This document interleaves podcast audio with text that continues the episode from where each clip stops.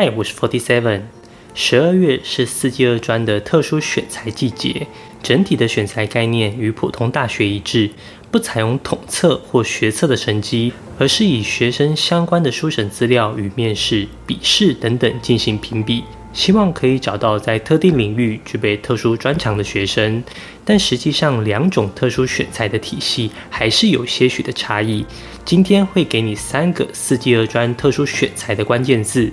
这是一个用生活实例提供专业辅导知识的频道，希望能够提供你在生活难题上的建议。我是 Forty Seven，每周八分钟云端辅导室，陪你聊聊心理事。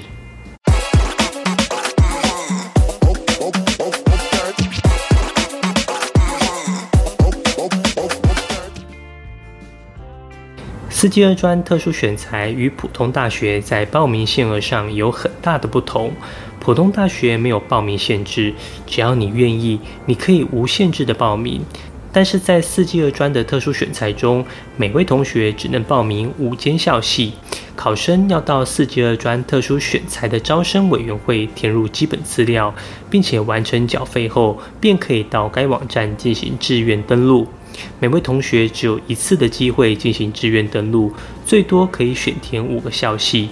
换句话说，你的志愿必须在系统中一次填完，不能够分开填。这五个志愿有分技职特才及实验教育组、青年储蓄账户组，学生可以针对自己适合的组别进行报名。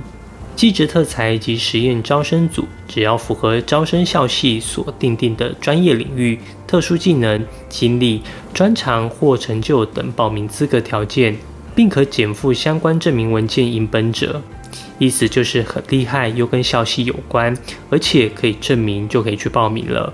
如果你是自学生，就可以报名实验教育组，但自学生必须要有教育机关核发的证明才可以哟。青年储蓄账户组，这个组别必须参与青年教育与就业储蓄账户方案之青年就业领航计划或青年体验学习计划，完成两年或三年期的学生才可以报名。这个计划是学生在高三下可以申请的方案。主要是让青年透过体验实际工作来进行生涯探索，政府会协助媒合职业。除了每个月的薪资，政府还会另外存一笔钱到你的账户中，等到两年或三年的期满，就可以凭此资历参加特殊选材。如果想知道这个计划是什么，可以到青年教育与就业储蓄账户专区去详细了解。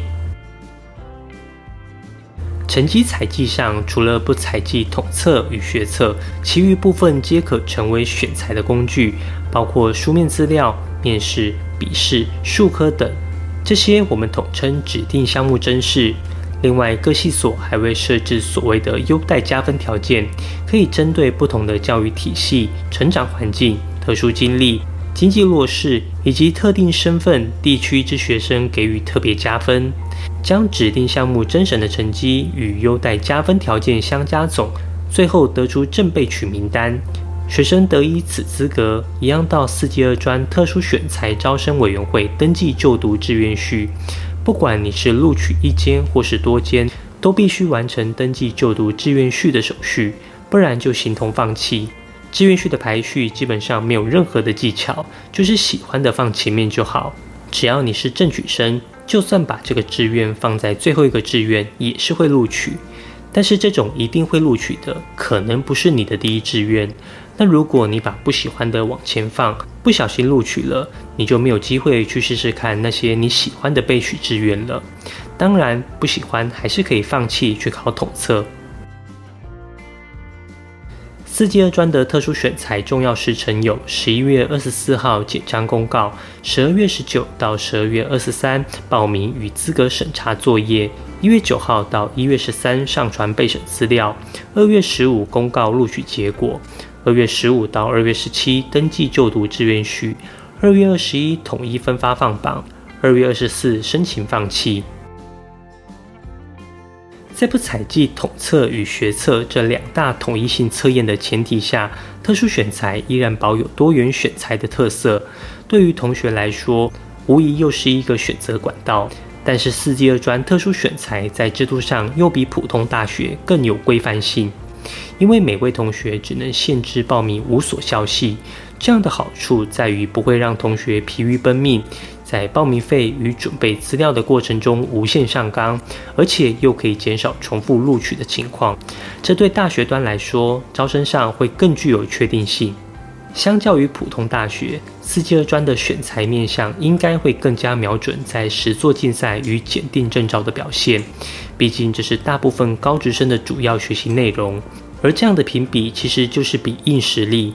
备审资料的评比，我认为会相对客观一些。如果你无法在竞赛证照上有亮眼的完整表现，就需要靠价值包装，展现出你优于他人的思维与格局，并且在面试中充分展现这些优势。其实，熟悉我频道的观众朋友应该都知道，我有一套学习历程写作的线上课程，每位学员的体验都很好。最近也听到许多使用课程的同学在特殊选材中的好消息。我目前正在做课程的最后更新与优化，准备把自传、读书计划、申请动机都一并更新上去。但是我很需要了解你的实际问题来进行课程优化。如果你愿意跟我聊聊你在学习历程档案上遇到的困难，成为我优化课程的素材，我会送你一个特别的小礼物。当然，考量到大家最近都在准备学测，十二月份我会优先跟家长进行咨询。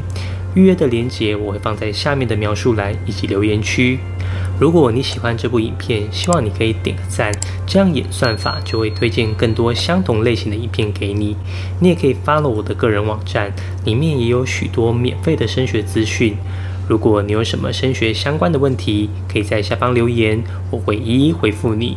云端辅导室陪你聊聊心理事，我们下周见。